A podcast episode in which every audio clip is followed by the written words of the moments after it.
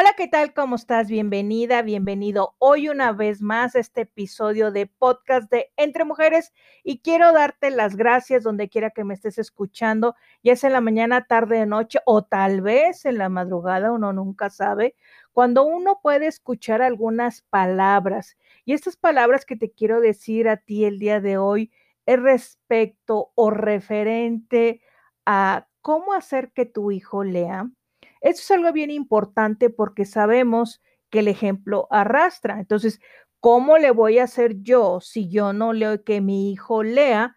Bueno, pues necesito yo crearles hábitos, hábitos positivos que les sirvan a nuestros hijos para su vida futura. ¿Qué es lo que puedes hacer? Bueno, evidentemente ahorita nos encontramos en pandemia y no es posible, pero si tú tienes hijos chiquitos, y cuando exista la oportunidad de que ya pase lo de la pandemia, el tip número uno y el más importante que los puedes hacer que se enamoren de la lectura es llevándolo a una feria de libros. Sí, así como lo escuchas, una feria de libro, tú llévalo, hay espacios para libros infantiles, hay eventos, hay presentaciones de libros, hay una serie de movimiento y de gente que eso cuando tú los estás educando desde niños a apreciar la lectura, a ir a escuchar la presentación de un libro o que les cuenten un cuento y también intenta tú contarles cuentos porque eso es lo que les gusta a los niños. Entonces, uno de los aspectos, yo te lo digo, porque yo a mi hija cuando estaba chiquita y aquí en aquel entonces donde yo vivo no existía la feria del libro,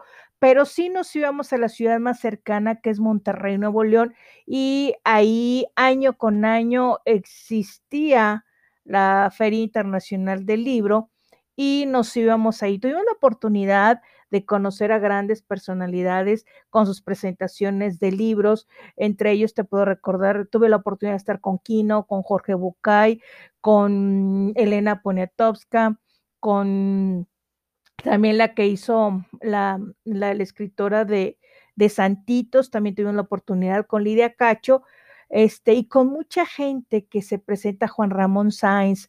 Entonces, este tipo de eventos les llama mucho la atención a los niños y les empieza a que les compres tus libros sencillos para que ellos puedan leerlos y tú también leerle eh, los libros. Yo recuerdo cuando yo era pequeña hace mucho tiempo, en la escuela donde yo estaba, en el colegio donde estaba, nos pusieron a leer un libro, estaba yo aproximadamente en quinto de primaria, creo que me tocó el libro de Genoveva de Brabante. Me encantó tanto el libro, me encantó la historia, que cuando tuve la oportunidad de asistir a una feria de libro, ya tenía yo a mi niña chiquita, pues sí me gastaba dinero en libros, libros y libros. ¿Por qué?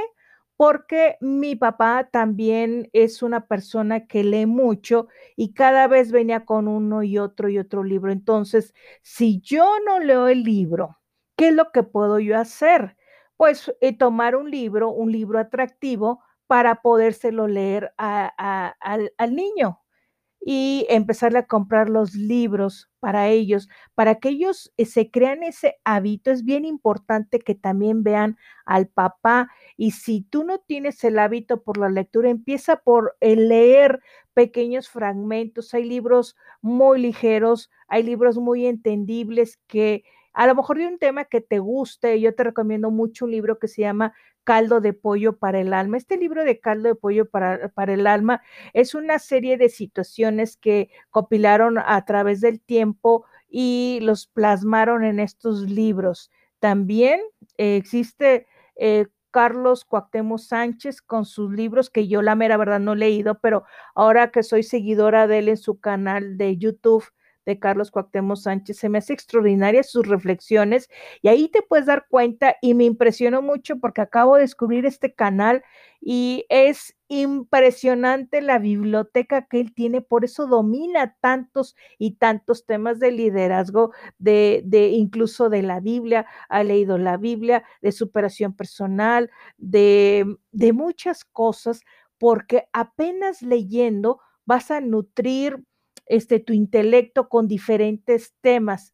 Por ejemplo, un libro que, que a mí me llama mucho la atención también el niño Fidencio y el fidencismo, cómo existió esta situación que hasta ahorita en la actualidad la gente todavía sigue asistiendo allá a, a, ver los milagros. Incluso el presidente Plutarco Elías Calles también vino y, cómo operaba el niño Fidencio con un vidrio, abría el estómago, aventaba a los enfermos desde la azotea, unas situaciones que la gente le creía mucho. Otro también de los libros que también me ha impresionado mucho es acerca de este libro del hombre en busca de sentido de Víctor Frank, donde él relata su estancia que tuvo en los campos de concentración y también otro libro terrible, Los hornos de Hitler. Quiero decirte que este libro de El hombre en busca de sentido, yo, yo realmente lloré con este libro y, te vas haciendo adicta a, comprar libros y creo que no te causa daño